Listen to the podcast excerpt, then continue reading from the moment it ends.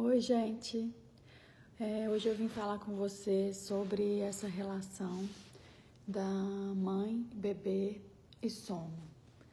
É, que é muito importante. Quando a gente fala de sono dos nossos bebês, a gente tem que pensar, levar em consideração que existe uma fusão emocional muito grande entre a mamãe e o bebê. E isso vem desde a barriga, tá? Então, é, o bebê e a mamãe estão ligados muito emocionalmente. Essa ligação é muito forte. Então, tudo que a mamãe estiver sentindo, o bebê dela vai sentir também, tá? A forma como a mamãe reagir e acolher as necessidades desse bebê vai impactar muito no desenvolvimento dele, na forma que ele vai se expressar. E isso tudo tem relação direta com o sono, tá? Mas gente, o que a gente tem que levar em consideração, que assim, que é, é, a gente às vezes esquece pelo cansaço, exaustão que a gente está de privação de sono, a gente esquece que eles são apenas bebês, né? Então a gente tem que pensar sempre é, no desenvolvimento deles. Eles são muito pequenos, estão é, desenvolvendo ainda o primeiro ano de vida, o cérebro deles desenvolve muito. Então, a gente tem que ter essa serenidade, esse conhecimento, para a gente conseguir passar com mais leveza, porque não é um momento fácil, não é, é bem difícil, cansativo. Mas quando a gente tem entendimento, a gente consegue acolhê-los. Porque o bebê, pensa assim, o bebê estava ali na barriga da mamãe, né? Quietinho, no escurinho, bem acolhido. Então, quando ele sai, ele se sente num mundo totalmente diferente, ele ainda está se adaptando. Ele não estava pronto para sair. Porque ele ainda nasce, quando ele nasce, ele ainda está imaturo, né? De acordo com algumas com algumas teorias aí tem até aquela da esterogestação que fala que o bebê com nove meses ele está imaturo, que ele deveria ficar mais três meses na barriga da mamãe, mas seria impossível ele nascer, que ele ia crescer muito, ia desenvolver muito e ia ser impossível ter um, é, um nascimento por via de parto normal. Então ele acaba nascendo imaturo e esse desenvolvimento é, acaba aqui do lado de fora. Então, ele não tem. Assim, às vezes a gente fica muito desesperado querendo que os bebês durmam a noite inteira. Não, gente. Eles não vão dormir a noite inteira. Alguns dormem mais tempo, outros não. Mas, assim, o natural é pequenininho, principalmente. Se ele, o dia deles como um todo dura três, quatro horas. Então, ele tem que dormir, mamar, fazer as necessidades, é, né? Mama, dorme, faz necessidades, cocô, né? Xixi. Então, e aí via esse ciclo. Então, a noite é a mesma coisa.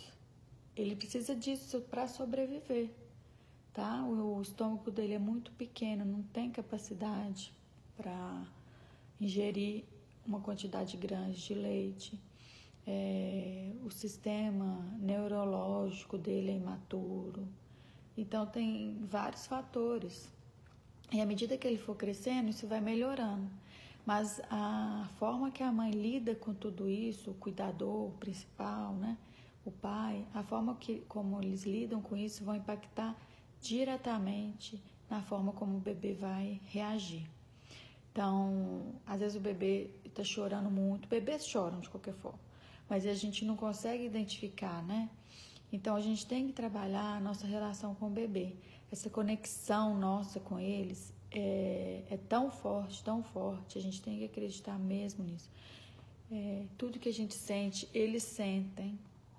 Então, a partir do momento que a gente consegue realmente estar tá ali presente naquele, naquela hora, conectado com o nosso bebê, a gente vai saber qual que é a real necessidade dele e vai saber acolher da melhor forma.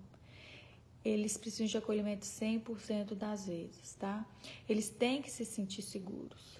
Têm que se sentir seguros para ficar bem e para conseguir dormir de acordo com a capacidade que ele consegue com a idade dele.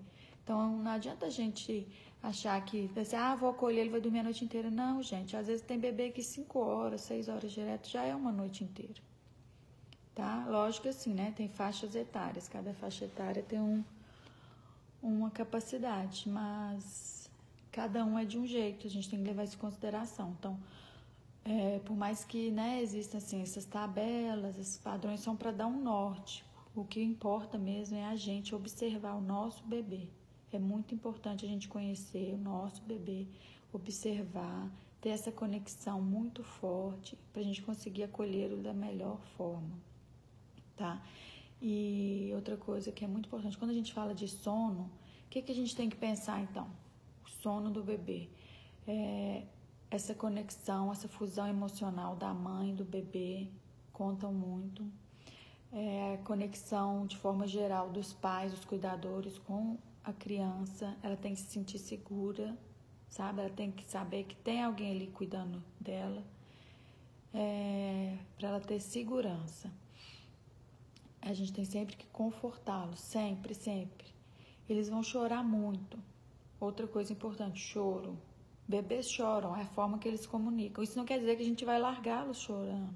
Pelo contrário, a gente tem que dar conforto, acolher, sempre, sempre. É, é uma série de fatores.